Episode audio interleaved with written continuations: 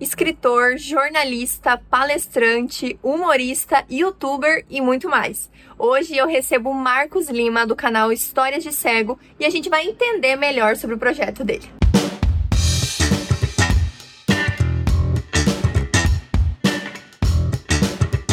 E aí, pessoal? Estamos começando mais um episódio do Vira-Lata Cast. E hoje eu tô aqui com meu convidado, que é o Marcos Lima. Ele tem um canal no YouTube chamado Histórias de Cego. Então, primeiramente, Marcos, muito obrigada por você ter topado o nosso convite aí. A gente vai ter uma conversa super legal. Seja muito bem-vindo.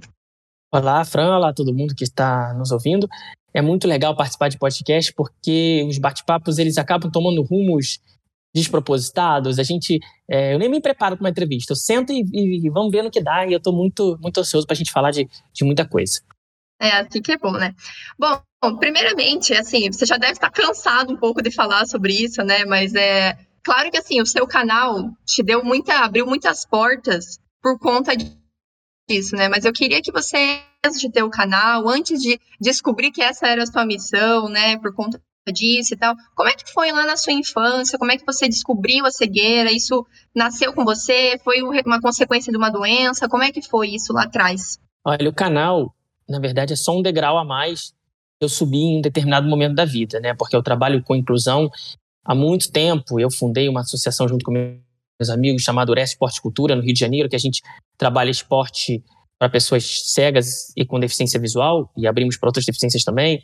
Eu escrevia um blog Histórias de Cego, que foi da onde nasceu a ideia do canal.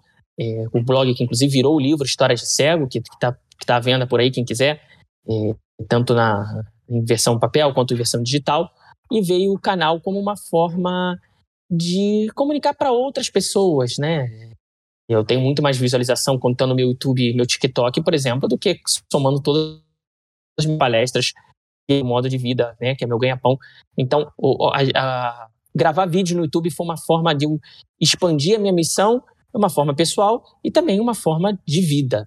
É, eu perdi a visão com seis anos. Eu nasci com glaucoma congênito, foi, foi uma perda gra, gradual. Uhum. Eu, na verdade, tinha. Sempre enxerguei pouco.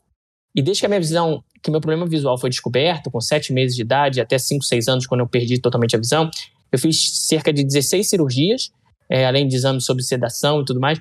É, o objetivo dessas cirurgias não era você não ficar cego, né? O glaucoma, principalmente o meu glaucoma, que era um glaucoma severo, ele é um ônibus desgovernado, ele vai bater. A gente, a gente, a gente tenta só é, é, fazer com que ele demore mais ainda a bater. Acho que tem aquele filme Velozes e Furiosos, né, que tem um ônibus que, que perde freio, não, enfim, é, é, é, um pouco isso. Uhum. A, gente, a, gente, a gente tenta evitar que o ônibus bata, mas a gente sabe que em algum momento não vai conseguir.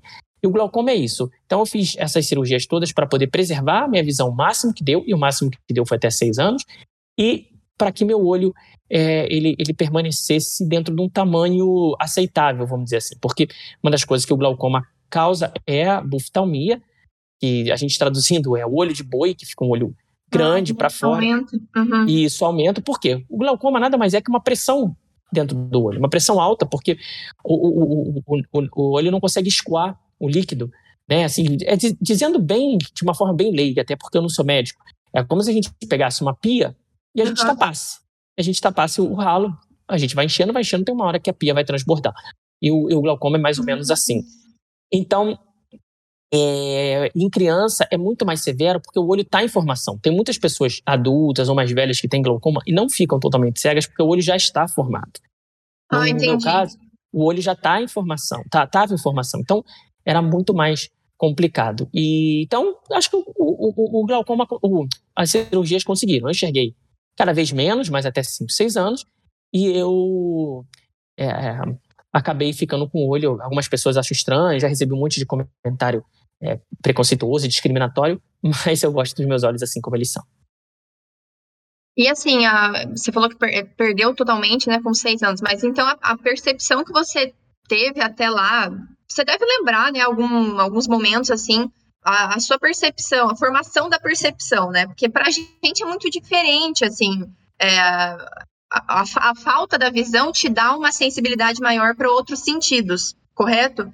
E eu acho que não sei se você tem a formação da percepção, tipo a formação da cognição igual, é, por exemplo, a textura, a cor, não sei como é que é, como você perdeu.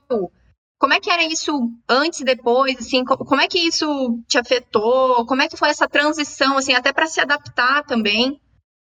Olha, como eu perdi faz muito tempo, eu não, eu não imagino, minha imaginação não é com imagens, né? Minha imaginação é através de sensações. Minha imaginação é feita de elementos que eu chamo de elementos táteis, né? Sensoriais. Uhum. Eu, eu, quando eu imagino algo, quando eu penso em, em, em alguma coisa, eu simplesmente eu até sei as cores, eu sei como é que é o azul, eu sei como é que é o branco, eu sei como é que é o verde, eu sei como é que é o amarelo, mas eu tô tanto tempo sem imaginar as coisas dessa forma que eu acabo imaginando elas de uma forma sensorial. Se você me disser de uma mesa, eu não vou perguntar a cor da mesa e nem vou imaginar a mesa com uma cor, mas eu vou tentar imaginar se, uma, se a mesa é lisa, se a mesa é redonda, se a mesa é quadrada, se a mesa é de madeira, se a mesa é de vidro, porque são coisas sensoriais, são coisas que eu consigo sentir ao toque. É uhum. da mesma forma uma pessoa. Ah, eu tenho olhos verdes. Pô, legal para você, mas eu não, eu, eu não consigo imaginar os olhos verdes, né? Eu consigo imaginar outros tipos de sensações.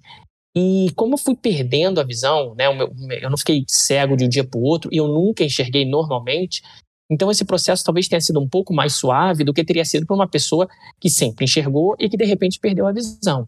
Não que tenha sido suave para uma criança de seis anos é, perder, perder a visão é, per, nunca é, é, é, suave, né? Foi uma época difícil da minha vida, meus pais estavam se separando também. Então, então é, não, não é que foi, pô, que legal. Mas, sinceramente, a minha infância foi muito ruim nesse sentido, né? Imagina uma criança que tem que fazer várias e várias cirurgias. Eu fazia em outro estado, é, o que por um lado era ótimo, porque eu conseguia ter acesso a, a, ao melhor que a medicina oftalmológica tinha na uhum. época. Mas, por outro lado, era viagem, era cansativo, era, é, é, era cirurgia. Todas essas cirurgias que eu te falei, elas, de, depois da, da cirurgia, eu tinha que ficar um tempo num quarto escuro para me recuperar. Eu não podia tirar o curativo do meu olho, então alguém tinha que ficar segurando Nossa, minha mão. Isso para criança, isso, né? Criança. Não, e fora o pesadelo do colírio, né? Do, do, do, do, dos colírios que eu tinha que pingar, que eram colírios ardidos, e uma criança não entende que ela tem Sim. que fazer isso, né? Então, até hoje, eu tenho nervoso de mexer no meu olho. Eu tenho. É, quando, quando as, as, vezes que eu vou no oftalmologista, só da pessoa tocar, eu já, eu já tenho uma reação.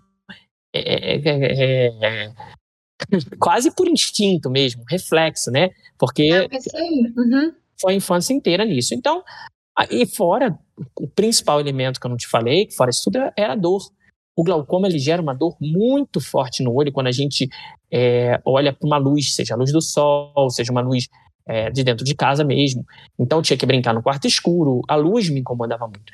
Então eu te narrei uma série de sofrimentos que eu passei entre sete, seis, seis meses, seis, cinco, seis anos de idade. E a minha família junto. Então, Fran e, e pessoal que está vendo o podcast, né? A melhor coisa da minha vida foi ter ficado cego, com certeza, porque de um momento para outro acabou. Acabou a cirurgia, acabou o colírio, acabou ah. dor. Então, assim, foi, foi maravilhoso.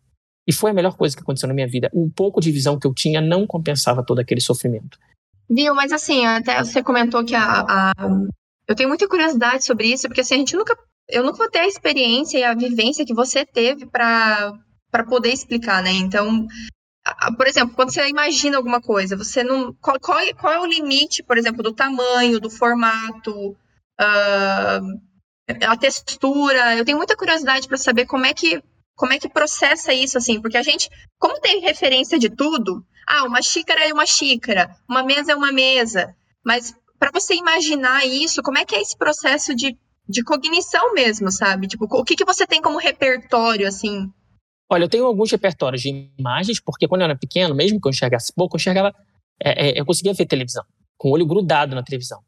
Tá. É, só que televisão não é igual uma janela. Janela, quando a gente gruda o olho, a gente consegue ver só o que está ali imediatamente à frente. Televisão, não. A partir do momento que você vê a tela, você consegue ver tudo, né, que está na tela.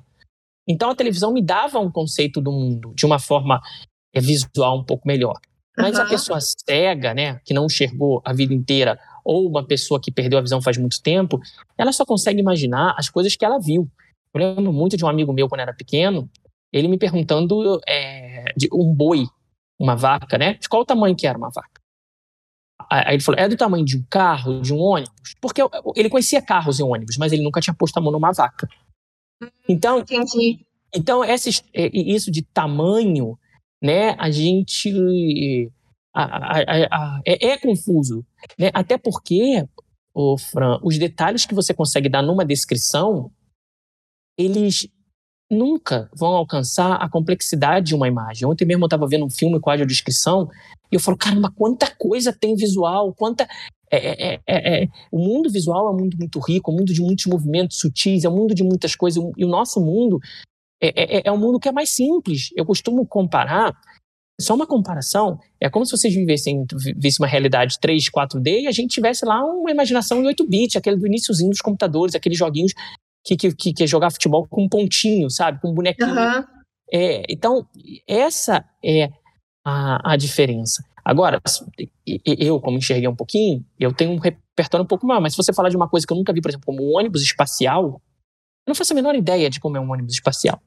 Eu, uhum. Claro que eu tenho uma imaginação aqui na minha cabeça, mas deve ser totalmente diferente do que, do que, do, do que é da realidade. Né? Entendi. O, a própria forma do coronavírus aí, que todo mundo viu, eu não vi. Então, eu tento imaginar de uma forma que eu acho que não é a forma correta. Então, uhum. a, partir, a partir do momento que começam a, a, aparecer coisas na minha vida que, que, eu não enxerguei na infância, eu vou criando imaginação a partir do, do, do, do que eu acho que é. Isso então, chama preconceito, inclusive, Fran. É, é, o mesmo que, é, é, o mesmo processo que a gente forma imaginação de tudo aquilo que a gente não viveu, que a gente não conhece.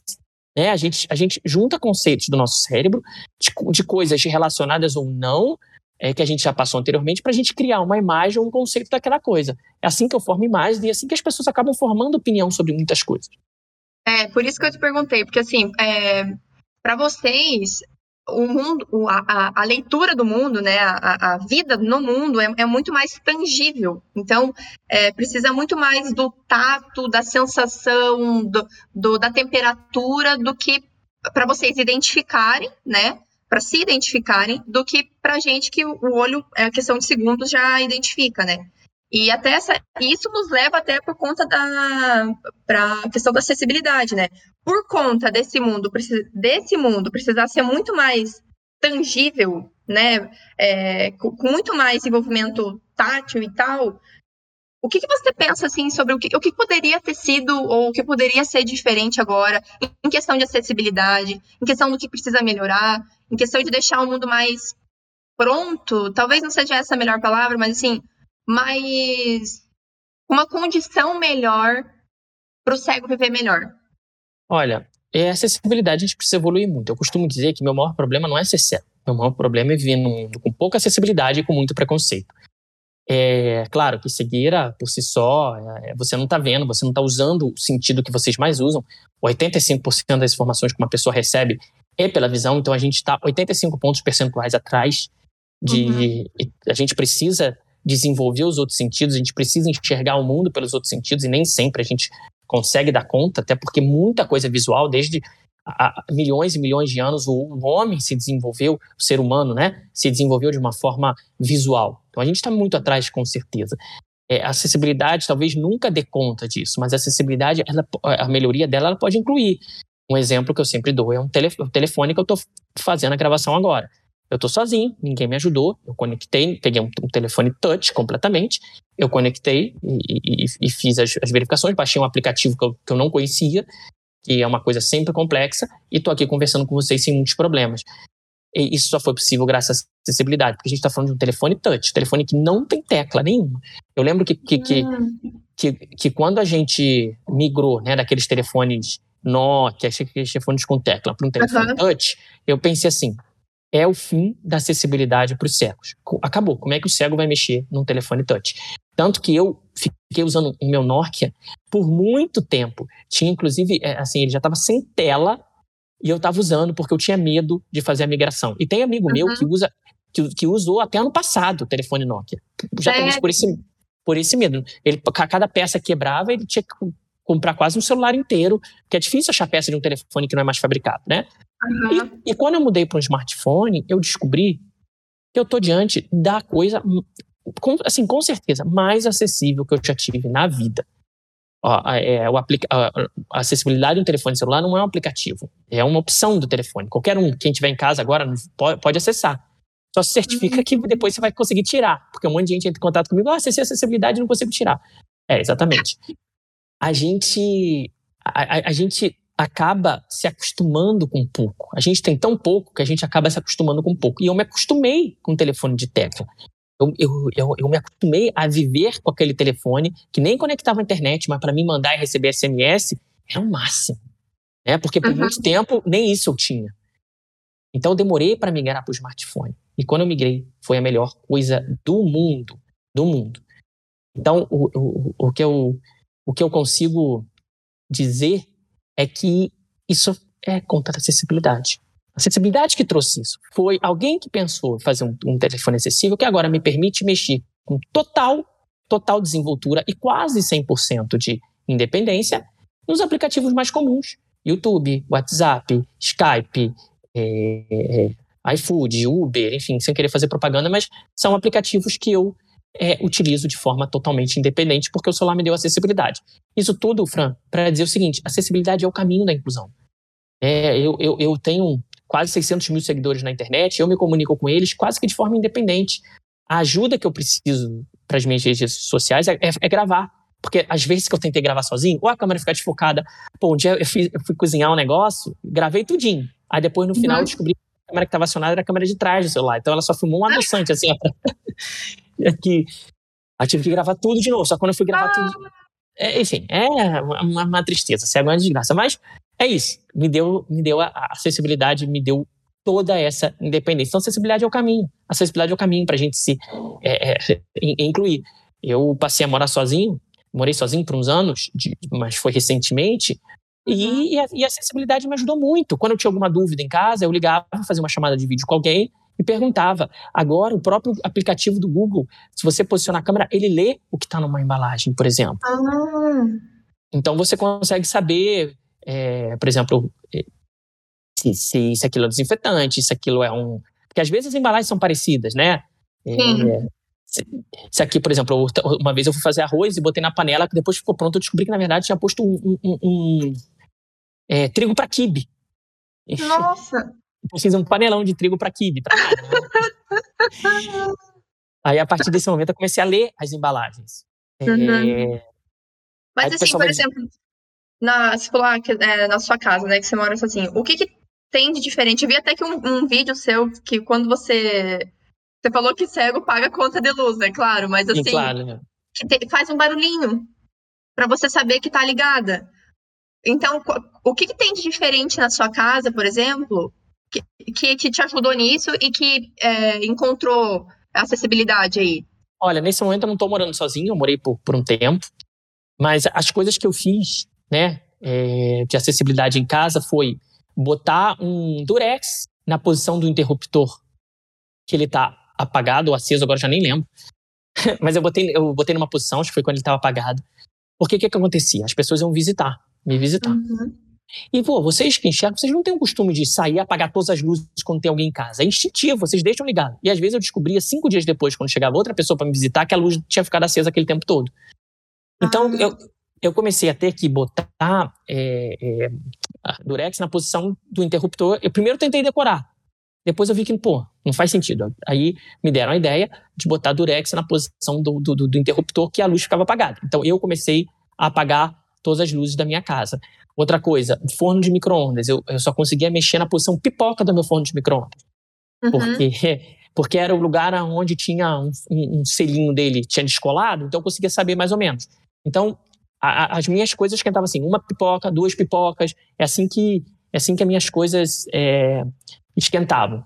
E aí, é, outra também pessoa me deu uma ideia de marcar o, o meu micro-ondas com um siliconezinho que a gente usa atrás de porta, para não, uhum. não, não bater na parede. Começou a, marcar e meu fone de micro-ondas ficou todo marcado. Então, eu, eu podia botar 25 segundos, 2 minutos e 50. Assim, isso é simples para vocês, mas para mim nunca tinha acontecido.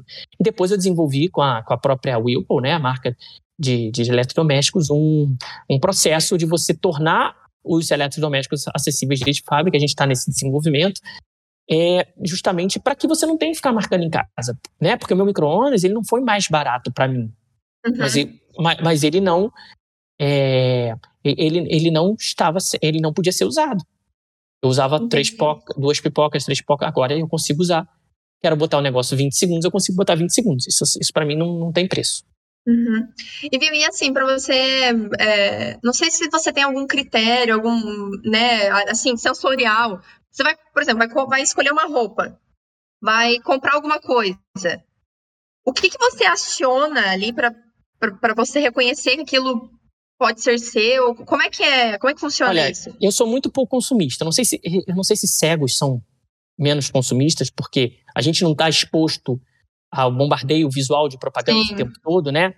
Mas eu sou muito pouco consumista, eu compro coisas por necessidade. Ah, preciso de uma blusa porque eu vou viajar. Ah, preciso de uma blusa melhor para fazer, porque as minhas blusas estão velhas para fazer palestra. O que eu gostava, por exemplo, de roupa era colecionar camisa de time de futebol, porque ah.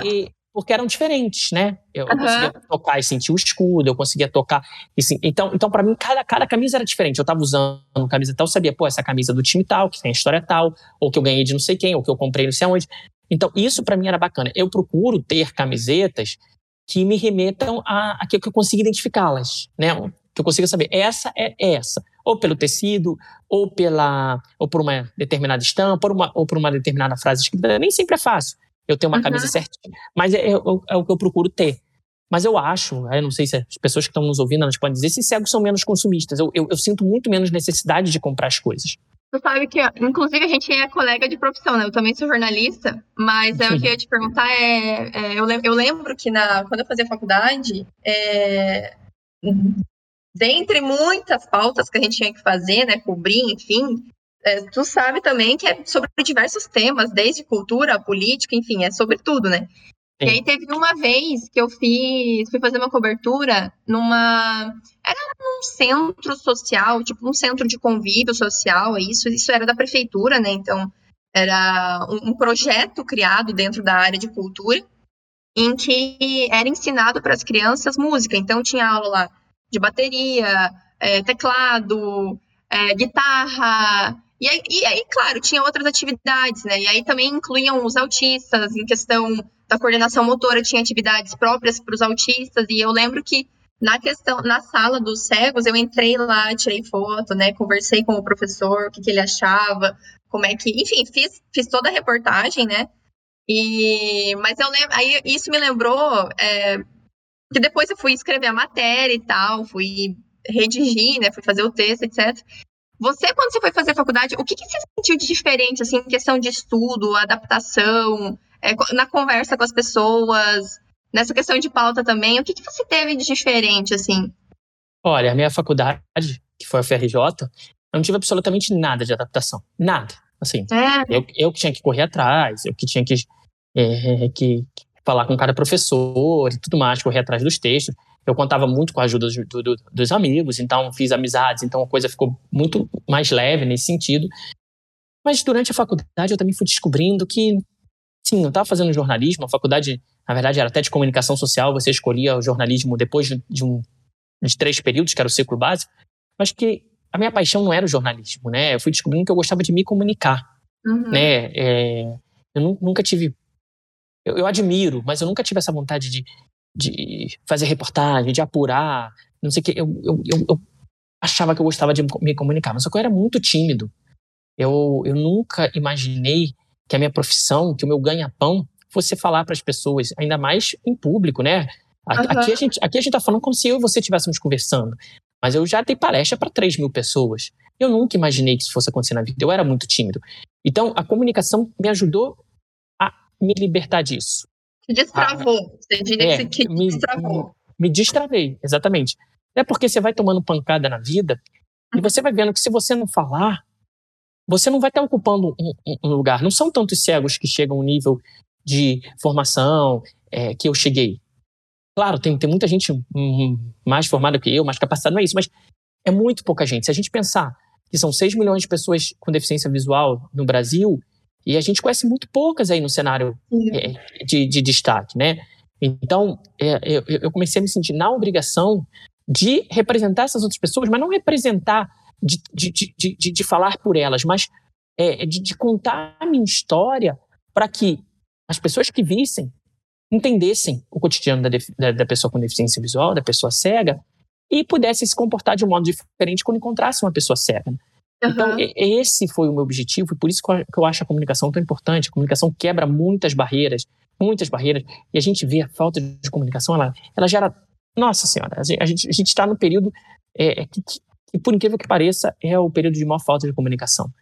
Então, eu acredito muito na comunicação como forma de, de, de você gerar é, empatia, de você falar sobre diversidade. E a comunicação me ajudou a me libertar também da minha timidez, me ajudou a construir um pouco de quem eu sou. E eu fugi pra caramba da sua, da sua pergunta. Acho que se fosse aquela redação do Enem, eu tinha, eu tinha ganho fuga ao tema.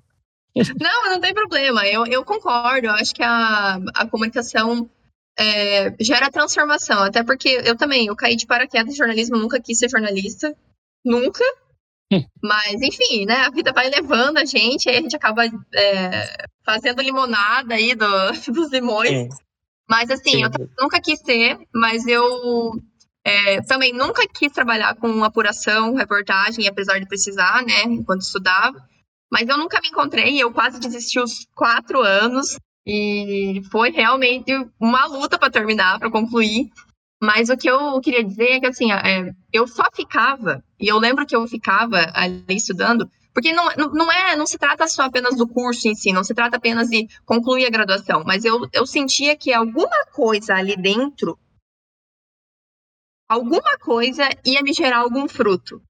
Eu também estudei numa faculdade super, assim, chatinha em questão de grade, eu estudava o dia inteiro, então eu me sentia muito mal, apesar de ter sido uma fase meio ruim, assim, eu me sentia muito mal, porém, eu sentia lá dentro que alguma coisa ia acontecer e que alguma e eu tinha que fazer aquilo porque alguma coisa ia ser gerada daquilo, sabe? E eu depois que eu terminei, eu percebi que eu, a comunicação, eu sempre fui da comunicação, eu sempre tive habilidade para conversar com as pessoas, eu sempre tive curiosidade para conversar com as pessoas. Eu tenho foto da primeira senhorinha que eu entrevistei na faculdade numa câmera analógica. Nossa. Eu tenho foto disso em casa. Uhum.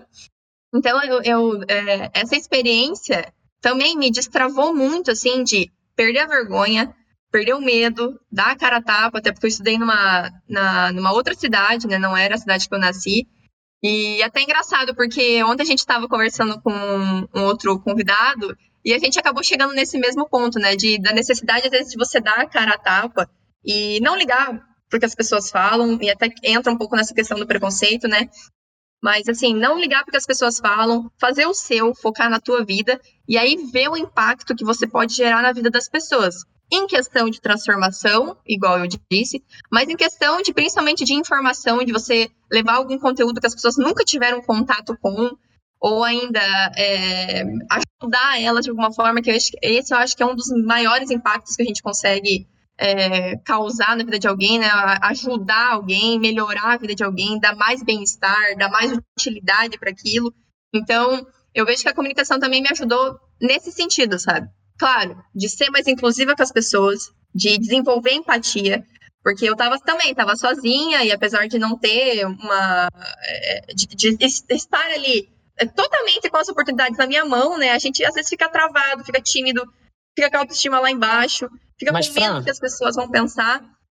Você ia falar agora, e você pensou e não falou, você falou, apesar de não ter uma deficiência, é, todos nós temos uma deficiência. A minha deficiência é mais visível. Você olha para mim e vê que eu sou cego. Mas isso não quer dizer que você não tem uma deficiência. É, eu tenho certeza que se você pensar 10 segundos, você vai descobrir alguma coisa na sua vida que você gostaria que fosse melhor do que é, ou principalmente uhum. alguma coisa da sua vida, eu posso falar para você, eu não vejo o pôr do sol. Ponto. Uhum. Eu tenho certeza que você tem várias frases na sua cabeça que você vai dizer, eu não consigo fazer isso. Seja no âmbito pessoal, profissional, relacionamento, família, cônjuge, enfim. E a minha deficiência é mais aparente, mas não quer dizer que só eu tenha uma deficiência. E e outra sorte que vocês têm é que a deficiência de vocês não é, para a sociedade ela não define vocês. Né? Quando, a, quando a pessoa vê que eu sou cego, ela já é, acha que eu não posso trabalhar, acha que eu sou uma pessoa triste, não quer se relacionar comigo amorosamente. Mas, às vezes, a deficiência das pessoas é muito pior do que ser cego, né? Falta de ética, por exemplo. Mas isso a gente não enxerga quando a gente vai encontrar a pessoa, né? Tantos relacionamentos abusivos e, enfim, tanta violência. É, mas, mas, mas como essa deficiência não é aparente, a, a, a, gente embarca de cabeça.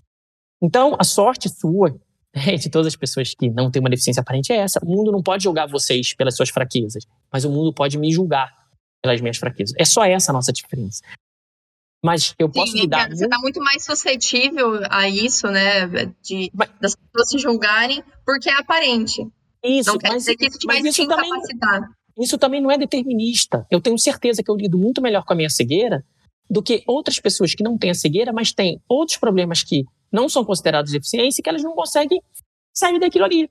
Uhum. A minha vida é muito mais independente, muito mais feliz, muito mais realizada do que, sei lá, eu, se tivesse uma pirâmide de realização de felicidade, eu tô, eu tô lá em cima.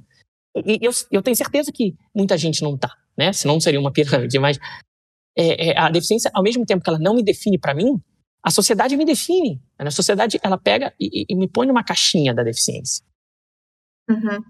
É, você falou que a, a sociedade te define, assim, e, e, com relação a quando você criou o seu canal, assim, não só da criação e produção de conteúdo e tal, você falou até que algumas pessoas te ajudam, né, te ajudaram, mas, assim, eu digo de, da receptividade mesmo do público com o que você estava criando, com você, como você é, com você como pessoa, sabe? Como é que foi essa, essa, essa, essa receptividade, essa a reciprocidade do público com, com você, com o seu conteúdo? Como é que foi isso quando você criou, né?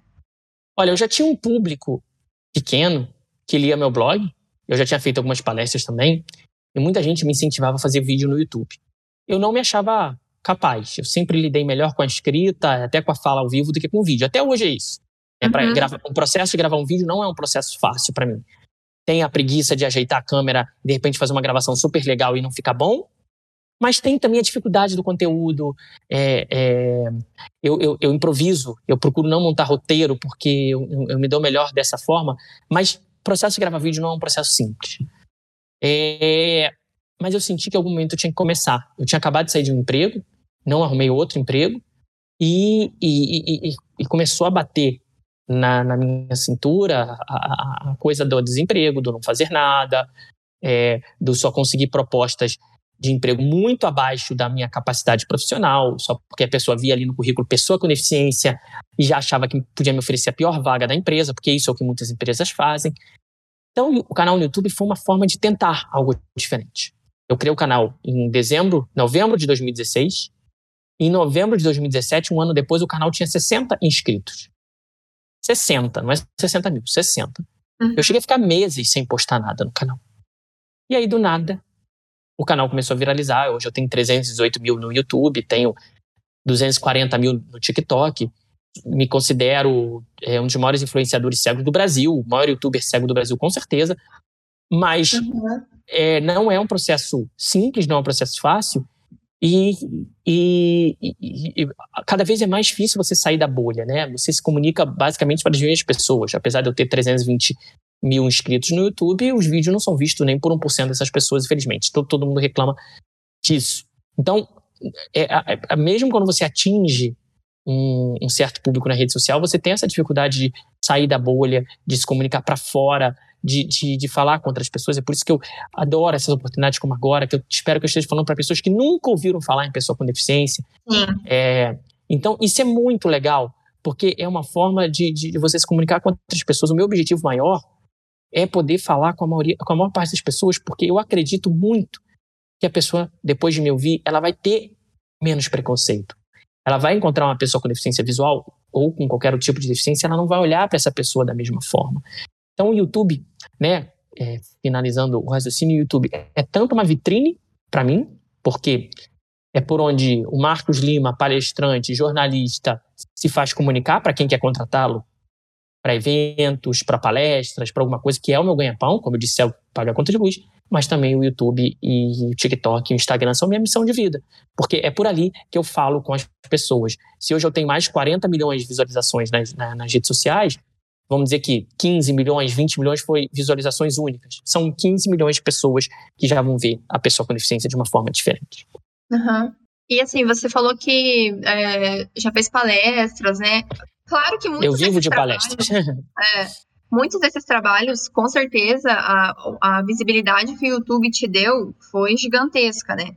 E essas palestras são sobre a cegueira, sobre é, dificuldades. O que, que você fala nessas palestras? Quais são, quais são os temas, né? Ou varia? Como é que é?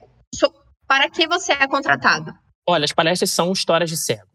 São sobre a minha vida, com reflexões sobre empoderamento, sobre diversidade, sobre valorização das diferenças, sobre representatividade, é, um, um, um, toque aí de autoestima, de motivação. Mas é o Marcos Lima contando a sua história para fazer as pessoas pensarem. O Histórias de Cego é isso. É, é, é condensado o que a gente tem nos mais 400 vídeos lá do canal do YouTube. É um pouco da, da, daquilo voltado para que as pessoas que estão vindo elas façam uma reflexão sobre as pessoas com deficiência, sim, mas também sobre suas próprias vidas. E você lembra da primeira palestra que você deu, assim? Pra, você falou que ah, é, a comunicação acabou te destravando, né? Te, te, te, rompendo um pouco essa vergonha que você tinha, essa timidez. Como é que foi a tua primeira palestra, assim? Olha, a minha primeira palestra é, foi num curso é, pré-vestibular comunitário. E, uhum. e, eu lembro que eu, eu, eu, ainda era tímido, eu tava, tinha acabado de entrar na faculdade e eu quis. E, e me chamaram para falar justamente pelo seguinte: pô, você é cego, você passou por uma universidade federal, o terceiro vestibular mais concorrido da UFRJ naquele ano. Então acho que você vai poder motivar as outras pessoas. E foi a primeira vez que eu falei, ainda tímido e tudo mais, e eu lembro que depois meus amigos ficaram me zoando que eu repetia a mesma coisa várias vezes, porque eu nunca tinha dado uma palestra, nunca me preparei para uma palestra, nunca achei que eu fosse fazer uma palestra, porque uhum. é, eu, eu era muito tímido e eu não achava que, que, que o que eu tinha para falar era interessante. Eu convivi no meio, estudei escola especial, então tinha muitos amigos com deficiência visual e eu não era o mais popular, né? Se fosse aqueles filmes americanos de de, de colégio, eu não, eu não era o mais popular, eu não era o mais querido, eu não era o mais pegador, longe disso, muito longe disso. Eu, eu não era o mais extrovertido. Então, eu não achava que eu tinha nada de muito especial. Eu achava que eu tinha uma inteligência, que eu tinha uma capacidade, mas era só isso. Então, é, é, a partir daquela primeira palestra, eu queria muito ter uma gravação dela, pra, pra, pra, mas foi muito tempo. Eu fui desenvolvendo, é, e desenvolvendo, o que eu digo, é simplesmente você fazendo um monte de palestras, né? As pessoas uhum. acham que. Eu vejo muita gente falando, não, eu quero me tornar palestrante igual você para ganhar dinheiro. Cara, até você chegar o momento de ganhar alguma coisa, você faz muita coisa gratuita, você faz muita coisa para se promover, para se, se fazer conhecido, né? Então, eu acho que é, as palestras para mim foram meio também de me descobrir. Eu agradeço é. muito, eu nem lembro quem me convidou para essa primeira palestra, eu agradeço muito a quem, quem, quem me convidou para essa primeira palestra, porque me abriu os olhos né? E, e, me fez ver assim, caramba, eu acho que eu consigo alguma coisa assim. Sim, sim. É porque é, eu, eu, vejo também assim, ó, é, né, isso, isso extrapola a questão da deficiência, sabe? Mas eu vejo que às vezes a gente fica tão travado é, nas, no que a gente pensa sobre si e fica se colocando tão para baixo e, e, fica achando que não merece viver o extraordinário, não merece viver a abundância, Sim. não merece o destaque. Isso, isso eu digo que é uma coisa até meio brasileira, assim, sabe?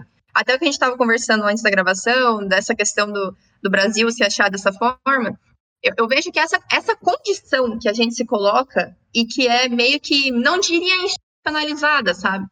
Mas que é tão comum e, claro, que tem muita gente é, espetacular aí que não se vê mas eu acho que a gente precisa um pouco é, romper com isso, porque olha os frutos que a gente pode gerar com isso, olha quantas vidas a gente pode tocar é, só pela decisão de falar, não, eu vou colocar minha cara a tapa, vou ver o que vai, vai ser gerado a partir disso.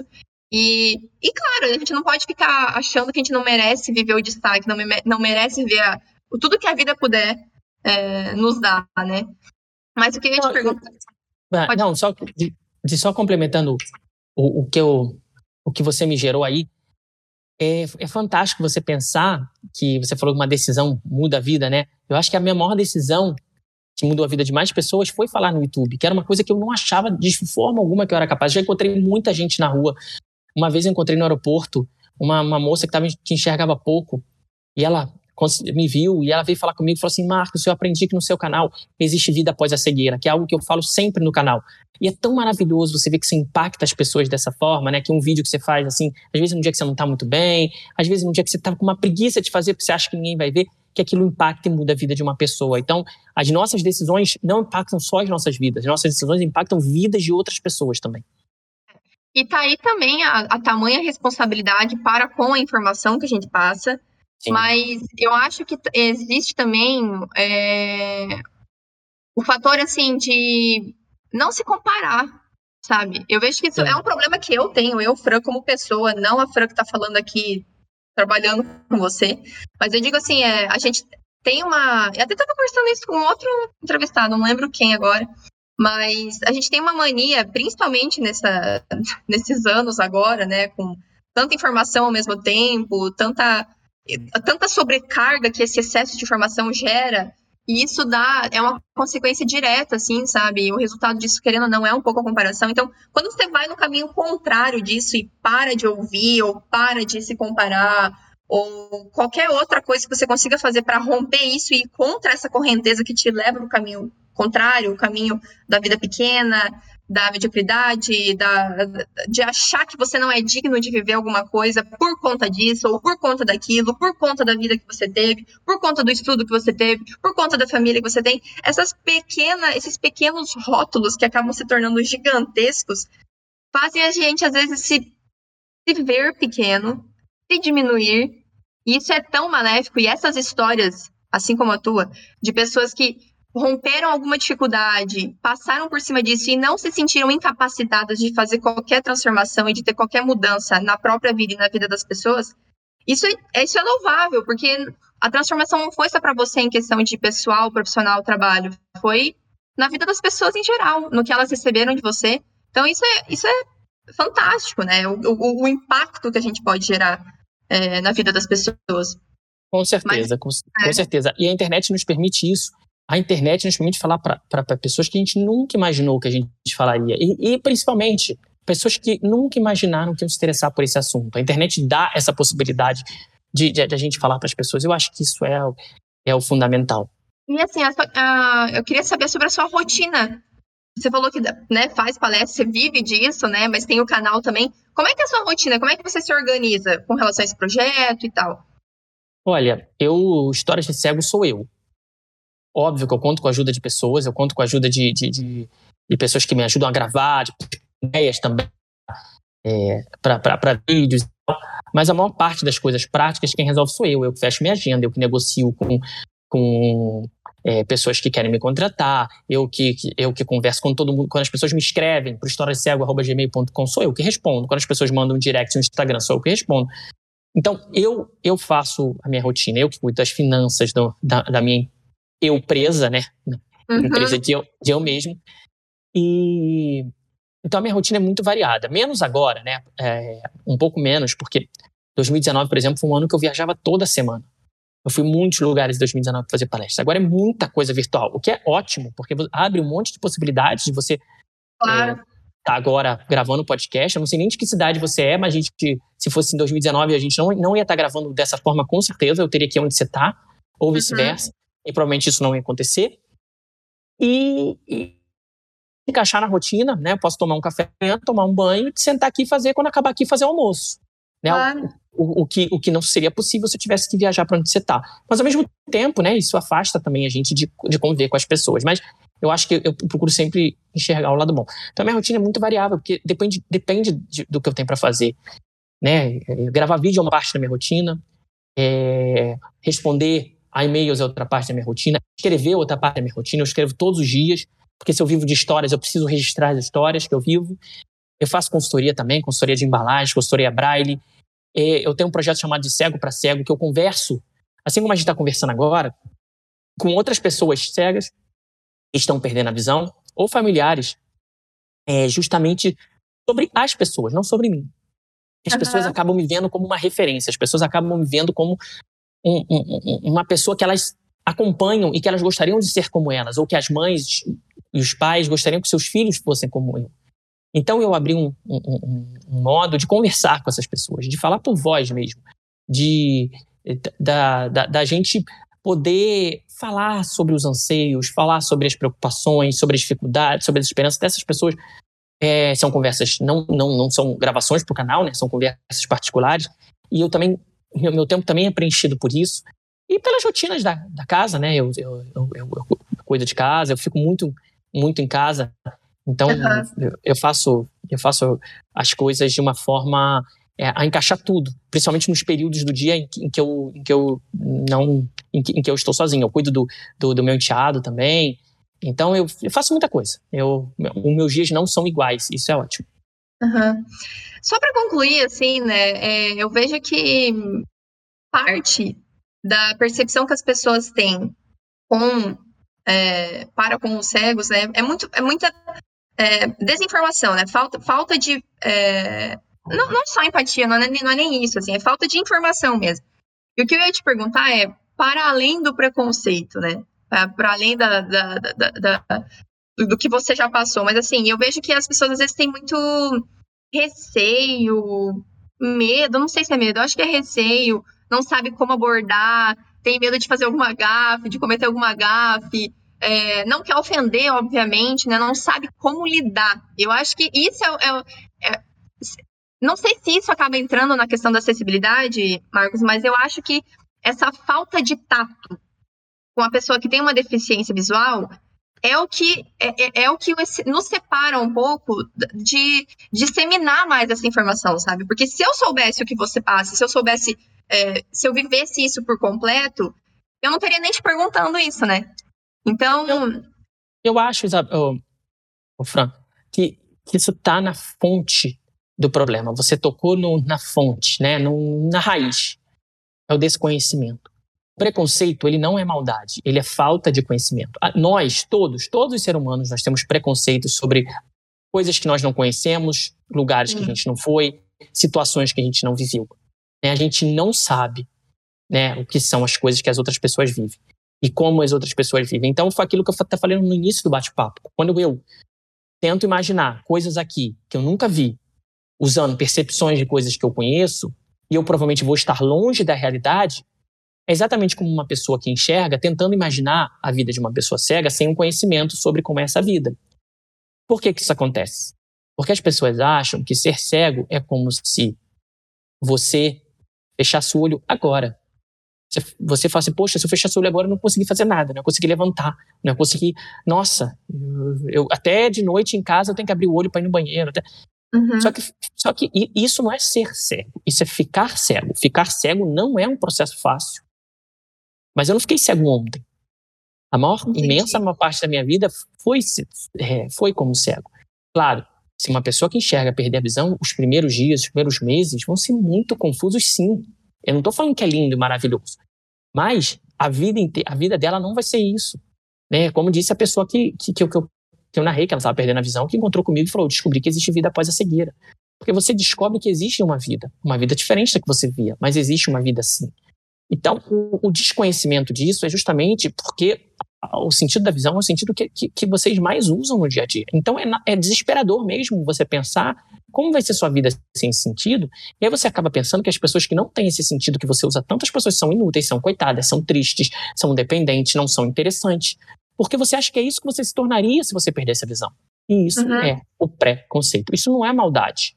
Isso é só falta de conhecimento. Por isso que nos meus vídeos do canal eu procuro responder às pessoas. Eu procuro mostrar às pessoas que sim, a gente é muito mais do que cego.